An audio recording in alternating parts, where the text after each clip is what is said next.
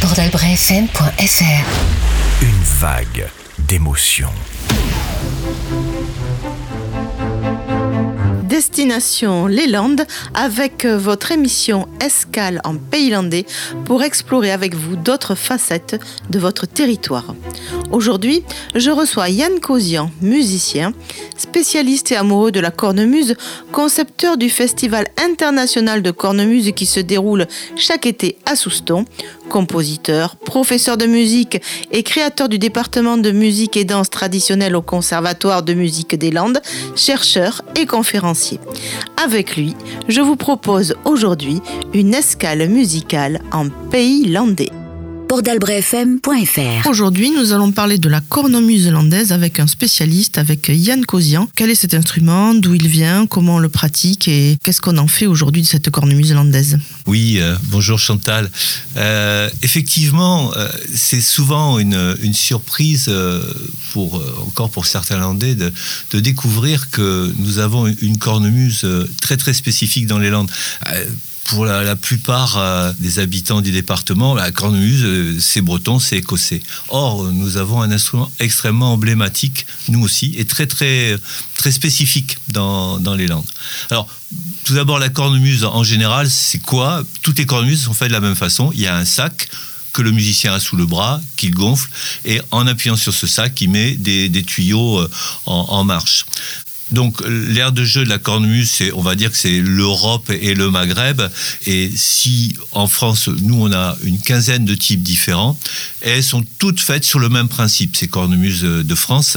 Il y a un tuyau qui fait un son continu, ou plusieurs tuyaux, c'est un bourdon, et puis le tuyau mélodique qui est séparé qui est en perce conique avec une hanche double et qui a un son relativement puissant. Alors, j'ai choisi pour illustrer euh, de vous faire écouter une cornemuse de Vendée, une veuse, euh, et comme ça, ça vous permettra d'écouter le contraste qu'il y a après avec le, le timbre de, de, la cornemuse landaise et, et d'illustrer comme ça cette différence et pourquoi on, on a éprouvé le besoin de l'appeler cornemuse landaise.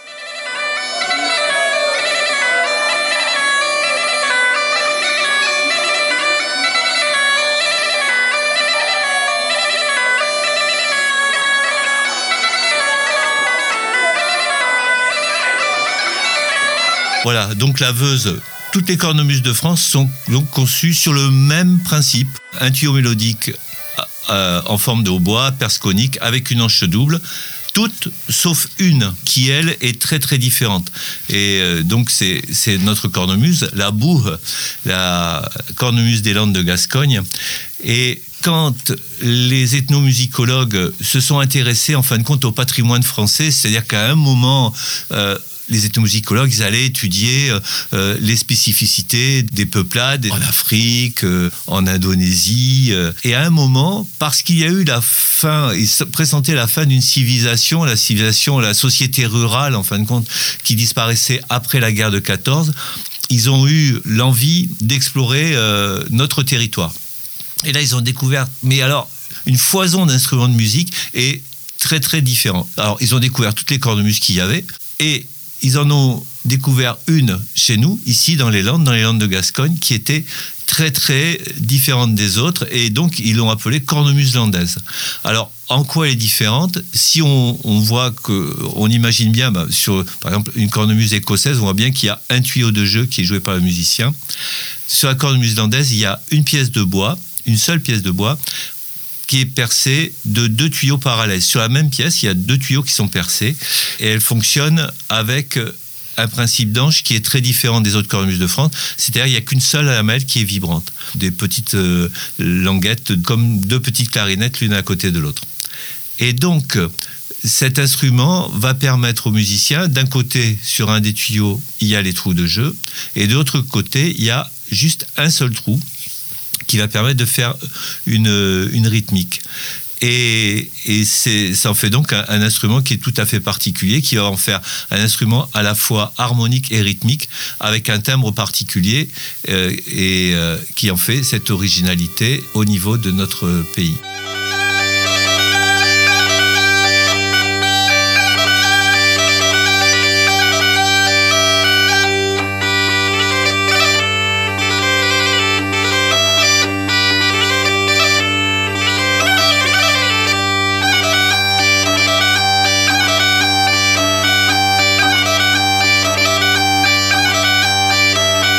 Dans cet extrait sonore, on entend très bien que le musicien interprète à la fois une mélodie et à la fois un rythme, qui permet bah, évidemment aux danseurs de danser encore plus facilement, de savoir où est le temps fort.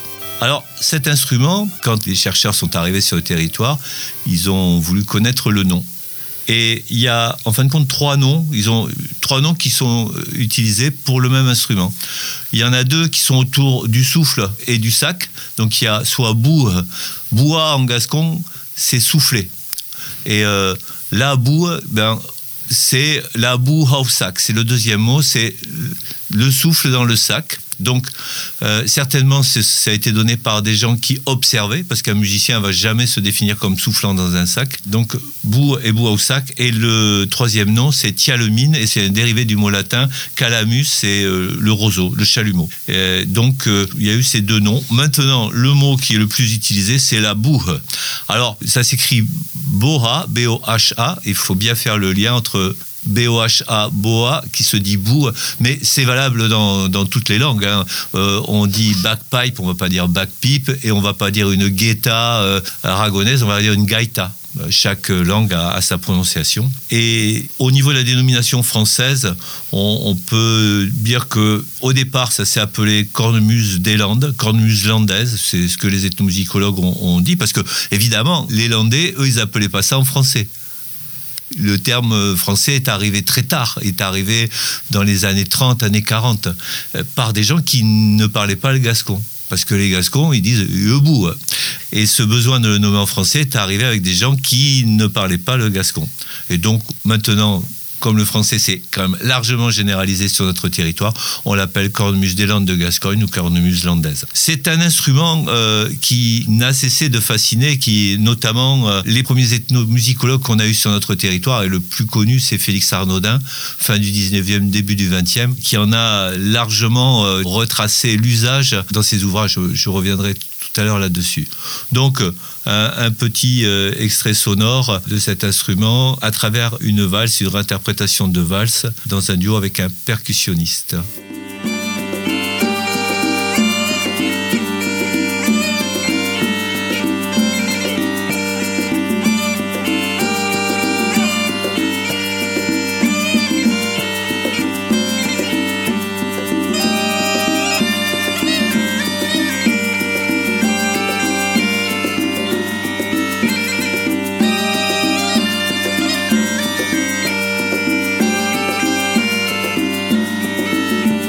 Remarquer en regardant ces instruments, et ce qui est assez troublant d'ailleurs, je vous expliquerai pourquoi, c'est que les instruments sont extrêmement sophistiqués, sont extrêmement décorés.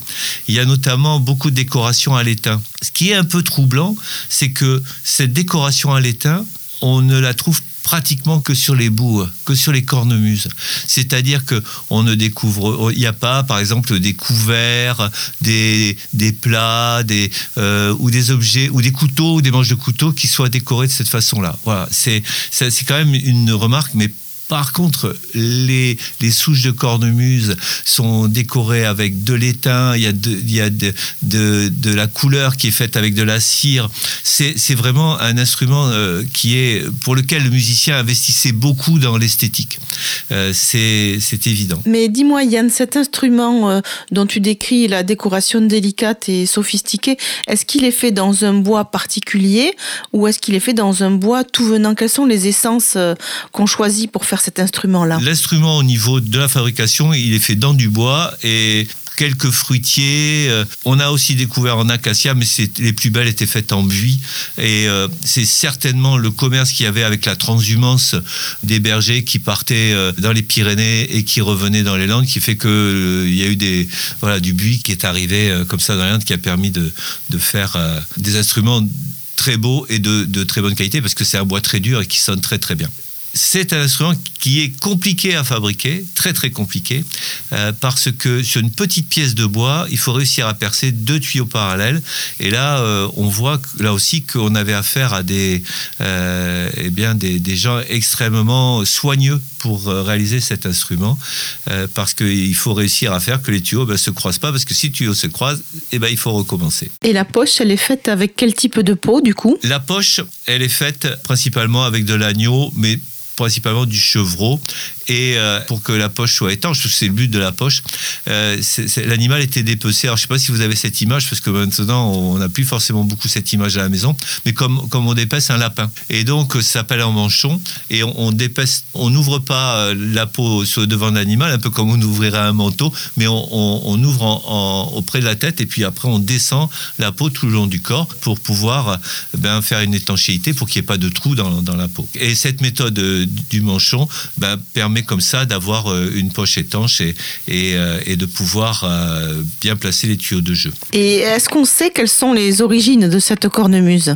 La réponse, euh, eh ben, c'est euh, bah, on ne sait pas. Voilà, on ne sait pas comment cette cornemuse, puisque euh, en fin de compte, euh, je, je l'ai dit très vite dans cet entretien, cette cornemuse est complètement différente de toutes les cornemuses qui l'entourent, toutes les cornemuses de, de, de France, et les cornemuses qu'on peut retrouver euh, en, Dordogne, qu'on peut retrouver euh, dans le Languedoc, en Bretagne. On sait très peu de choses, en fin de compte. Très peu de choses, au moins avant le 19e siècle.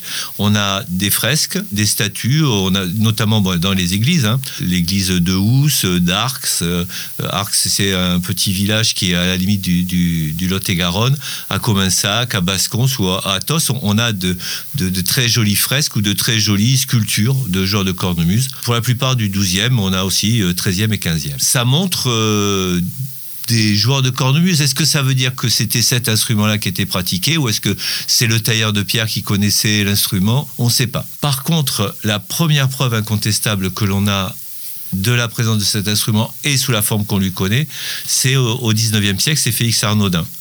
Parce que Félix Arnaudin, lui, en a fait une photo. Et là, euh, bah, on voit bien que c'est l'instrument que l'on connaît maintenant. Et puis, Félix Arnaudin, il a aussi euh, rencontré des gens, des musiciens ou simplement des informateurs qui lui ont euh, confirmé et la description et la nomination et l'usage de l'instrument. Donc, on ne sait pas trop, en fin de compte, comment cet instrument est arrivé chez nous. Il y a deux grandes théories, en fin de compte. La première théorie, c'est dans la mesure c'est un instrument simple, c'est un instrument très très ancien. C'est un instrument antérieur au Moyen Âge. Et donc ce serait une cornemuse qui, par la position un petit peu reculée des Landes, hein, parce qu'il faut se souvenir quand même que les Landes, c'était un territoire assez, assez compliqué à traverser, assez hostile. Il y avait des marécages, euh, des habitats très très dispersés, ce qui fait que les pèlerins, s'ils voulaient euh, traverser les Landes, euh, ils risquaient de se perdre, de mourir de faim, même aussi de se faire couper la gorge. Il faut pas le cacher, hein, on a des témoignages de cet ordre-là. Donc, cette, cette vie en autarcie, cette vie euh, recluse, fait que il y avait une cornemuse et puis elle est restée identique depuis le Moyen Âge. C'est une des possibilités. On a des témoignages dans cet ordre-là. Témoignage par exemple d'un- d'un monsieur Jean Dupard en 1910 qui dit Moi je jouais de la boue, je tenais la mienne de Nanot Deyoy. La boue est une chose très ancienne chez nous. Mon père, qui est mort il y a longtemps, à l'âge de 77 ans, en avait toujours vu. Donc c'est un instrument extrêmement ancien. C'est une première hypothèse.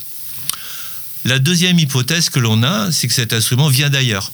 Et puisque elle est atypique en fin de compte, euh, et au lieu d'être d'ici, eh bien, elle est venue d'ailleurs. Et d'où, bah, il est possible qu'elle soit venue des pays de l'Est. Parce que par contre, dans les pays de l'Est, ce type d'instrument avec deux tuyaux de jeu l'un à côté de l'autre, avec une mélodie d'un côté et une rythmique de l'autre, elle est très répandue en Slovaquie, très répandue en Hongrie, euh, dans toutes les Carpates, également en Pologne. Et donc, euh, il est possible que ce soit un musicien de passage qui nous l'ait apporté. Et là aussi, on a un témoignage de Ninette de Luglon. Alors, Ninette de Luglon, c'est un- un, fabricant de cornemuse.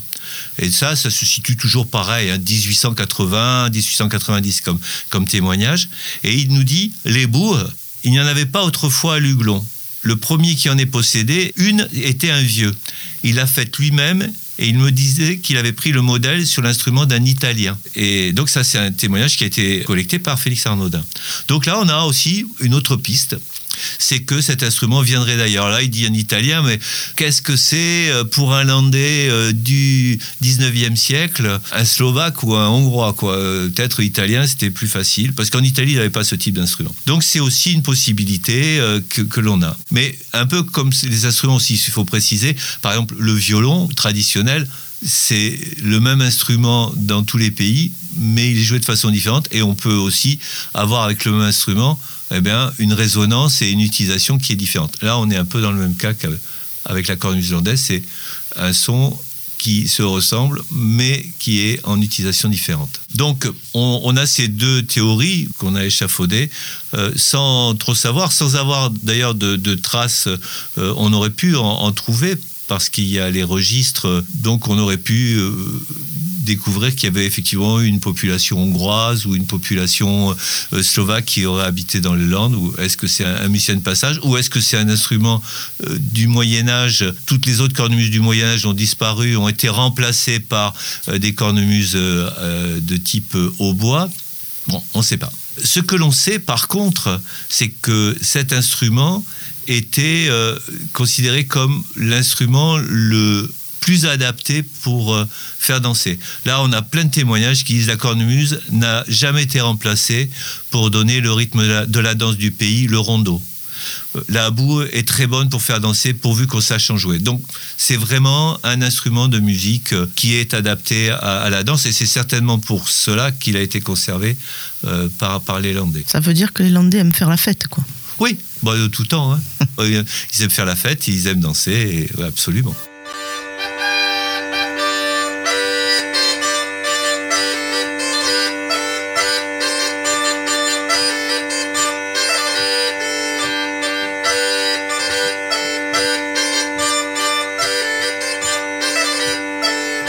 Donc effectivement, euh, les, Landais aimaient faire la fête. Et si cet instrument avait une bonne réputation, c'était pas forcément l'avis de tout le monde. Euh, il y, a cette anecdote qui est, assez significative. Un jour, euh, il y a un prêtre qui a dit d'un joueur de cornemuse qu'il besti qui boue dans la paix d'une yacht besti c'est une bête qui souffle dans la peau d'une autre bête. bon, donc c'est sans commentaire. On a d'autres anecdotes d'ailleurs de curés qui avaient voulu acheter la cornemuse aux musiciens avant le bal pour, que, pour sauver l'honneur des jeunes filles et, éviter que la jeunesse euh, se pervertisse dans, dans, des amusements au lieu d'aller chanter à l'église pour vêpres. En même temps, il y a aussi toujours autour de la cornemuse ce côté un peu magique et, sulfureux de l'instrument euh, de musiciens qui redonne vie à, à un animal. La cornemuse, donc ça a été euh, l'instrument le plus joué euh, dans, les Landes jusqu'au début du 20e, premier quart du 20e, jusqu'à la guerre de 14, on va dire. Et euh, parce que est arrivé un instrument de musique, l'accordéon. Et l'accordéon a révolutionné complètement euh, la musique. D'abord parce que il a permis de jouer les musiques qu'on commençait à entendre à la TSF, donc de nouvelles mélodies à la mode. Et puis c'était un instrument euh, beaucoup plus facile à entretenir, à jouer qu'une cornemuse qui a des anges qui sont sensibles à l'humidité. Donc cet instrument moderne a supplanté la cornemuse, mais tous les instruments de musique, la, vielle à roue, euh, les flûtes, euh, et, l'accordéon est devenu l'instrument euh, phare des, balles dans les Landes à partir de, des années 30.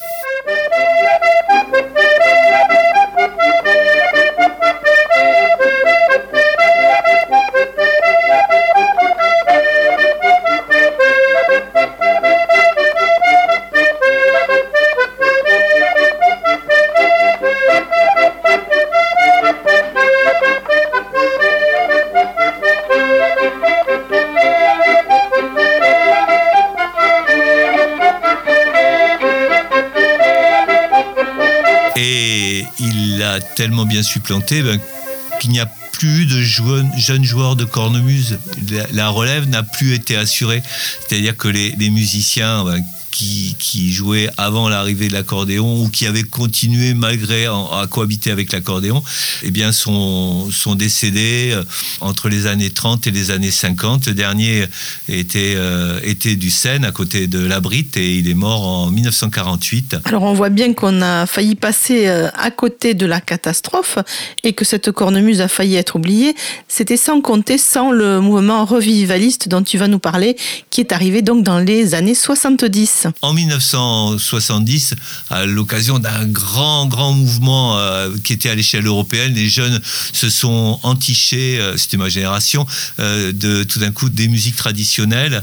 Ils ont voulu ben, faire revivre ces musiques-là. Ils ont voulu aussi être davantage acteurs de la musique, c'est-à-dire il y avait une réaction aussi aux, aux, musiques de variété, au top 50. Il y a eu tout un mouvement contestataire. Et donc la recherche de revenir en fin de compte dans peut-être ce qui était paraissait plus vrai, plus authentique dans les, musiques qu'il y avait euh, dans les régions et donc notamment euh, dans les Landes. Et là, on a découvert qu'il y avait une cornemuse. Moi, j'ai vraiment le souvenir d'avoir, euh, j'avais trouvé une photo, j'étais allé voir mon grand-père, je lui avais dit, mais il y a eu une cornemuse dans les Landes.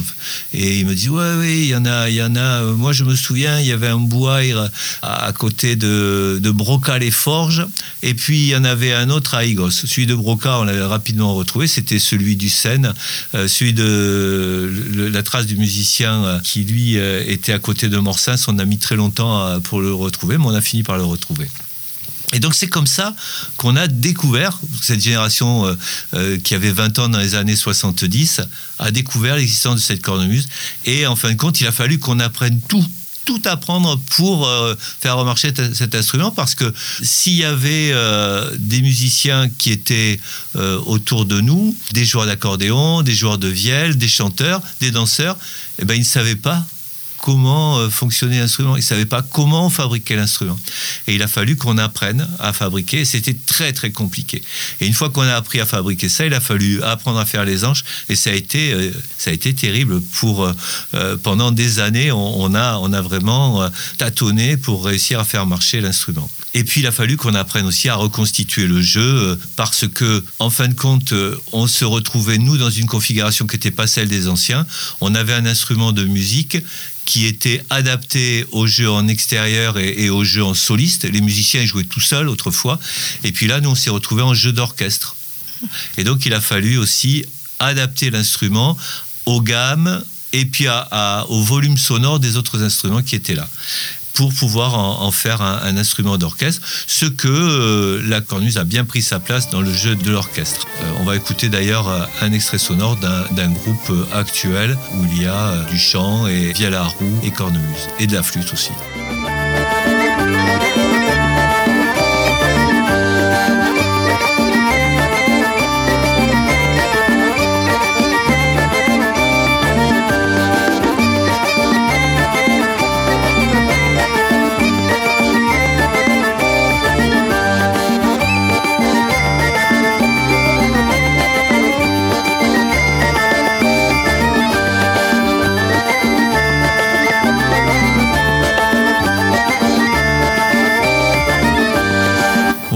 Ça, c'est l'instrument et, le, type de musique auquel on est arrivé.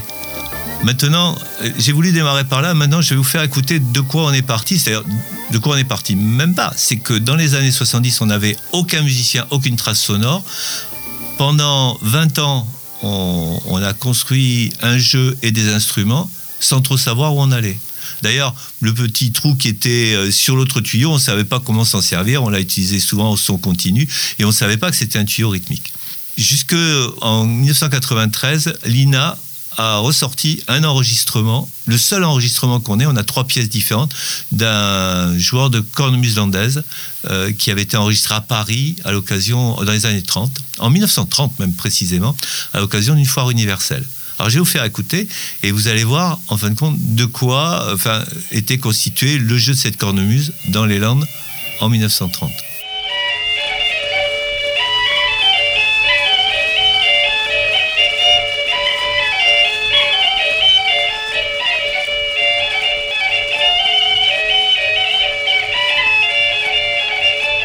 Voilà, les, gens diraient c'est très roots, quoi. C'est très. Euh, et c'était un instrument qui n'était plus vraiment plus adapté euh, au jeu actuel. Mais tout comme la vielle à roue telle qu'elle était jouée à cette époque-là, à l'époque de Gentil n'était pas non plus adaptée au jeu, au jeu de maintenant. Et donc, pour pouvoir euh, avoir un instrument qui soit adapté au jeu d'orchestre, adapté aussi à notre culture actuelle, eh bien, les fabricants d'instruments ont énormément travaillé autour de ça. Ils ont utilisé des matériaux modernes pour les anges, notamment du carbone, augmenté le nombre de jeux, fait un bourdon supplémentaire, fait d'autres tonalités plus ou moins graves, utilisé du Gore-Tex pour faire les poches. Donc c'est devenu vraiment un instrument qui était adapté aujourd'hui et c'est pour ça qu'il est joué. Euh, à l'heure actuelle, c'est un instrument qui a, qui a disparu pendant... Euh, on va dire 25 ans dans les Landes. C'est un instrument qui a failli à nouveau disparaître dans les années 90. Et maintenant, il y a plus de 400 joueurs de cornemuse. Enfin, c'est un instrument qui, qui fonctionne bien. Tu dis les fabricants d'instruments, il y a beaucoup de fabricants de cornemuse? Non, euh, il n'y en a pas beaucoup. Mm. Enfin, si, je sais pas, beaucoup, pas beaucoup, c'est, c'est, toujours euh, assez relatif. Il y en a quatre. C'est pas beaucoup quand même. Voilà, c'est pas beaucoup. Mais il y a une demande. Il y a une demande. Il faut partir du principe qu'il y en avait zéro, quoi. Donc c'est, ça. Je ne sais pas s'il y en a eu beaucoup. Par exemple, Félix Arnaudin, il parlait de deux fabricants, Nanette Deyoy et, Ninette de Luglon. Euh, je ne sais pas s'il y en a eu beaucoup. Il y avait des, des gens qui se bricolaient leur instrument, qui se le faisaient eux-mêmes, mais euh, c'est assez particulier comme fabrication, donc ça demande une technique. Et, effectivement, c'est très juste quand même. C'est-à-dire que, un, il n'y en a pas beaucoup, deux, ils ont entre 65 euh, euh, et 75 ans. On voit aussi la, fragilité de la chose. C'est-à-dire qu'il n'y a, y a pas, pour l'instant, vraiment de jeunes qui ait pris la relève. Qui ait pris la relève pour la fabrication. Ouais. Par contre, pour le jeu, on voit qu'il y a des joueurs jeunes. Oui. Il y a des joueurs jeunes et il y a une transmission euh, qui est pérennisée aussi. C'est-à-dire, par exemple, enfin, au, niveau de la transmission, au Conservatoire des Landes, il y a eu le choix de mettre en place un département musique traditionnelle au début des années 2000 et de créer une classe de cornemuse landaise. Le prof est parti à la retraite, c'est un jeune qui remplace, un jeune qui a 30 ans, c'est quelque chose qui est pérennisé. Donc là, la diffusion de l'instrument aura lieu et effectivement, bah, il y, a, des jeunes qui en jouent. Donc ça, ça c'est quelque chose qui est rassurant. Euh, il y a sûrement un travail à faire sur la transmission de la facture instrumentale. On peut être à la fois optimiste, mais à la fois peut-être aussi euh, conscient euh, que c'est euh, il y a encore une forme de fragilité. il faut savoir quand même que maintenant l'instrument est, très identifié de par de par le monde et qu'il y a des gens qui en jouent partout. Il y a des gens qui en jouent en, Suisse, en Italie, aux États-Unis, en Nouvelle-Zélande. il y a des gens qui jouent partout de la boue. Euh, parce qu'il y a un timbre particulier, il y a une couleur particulière qui est due euh, à, cette cohabitation des deux anges dans le même réceptacle, qui est due au fait qu'il y ait des anges simples, et, euh, qui donne ce timbre tout à fait particulier. Voilà, peut-être pour nous quitter, je vais vous faire écouter une, une mazurka qui est jouée à la boue.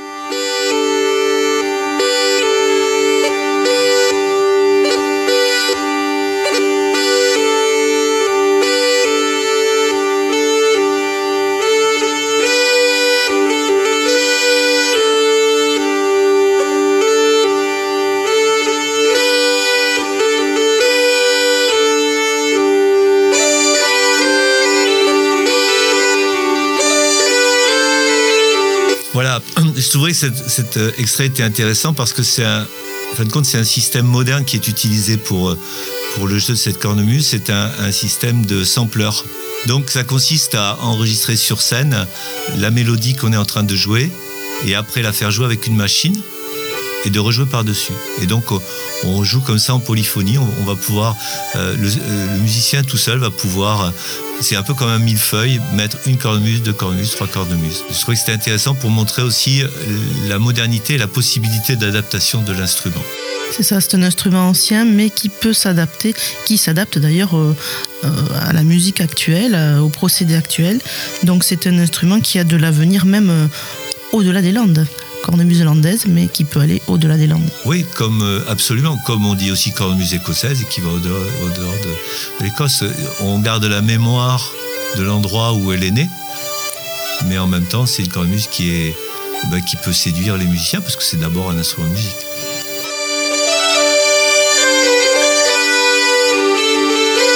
S'achève cette nouvelle escale en pays landais avec Yann Cosian qui nous a parlé aujourd'hui de la cornemuse landaise et de son histoire. Aujourd'hui, elle est jouée au-delà de l'ère de jeu historique qui est la sienne, ce qui est le cas de la plupart des instruments de musique. Et ce qu'on retiendra, c'est qu'après avoir failli être oubliée, elle est maintenant bien présente dans le paysage musical actuel et que la cornemuse landaise a su s'adapter à une pratique toujours actuelle et moderne. C'était Escale en pays landais avec Chantal sur Port d'Albret FM.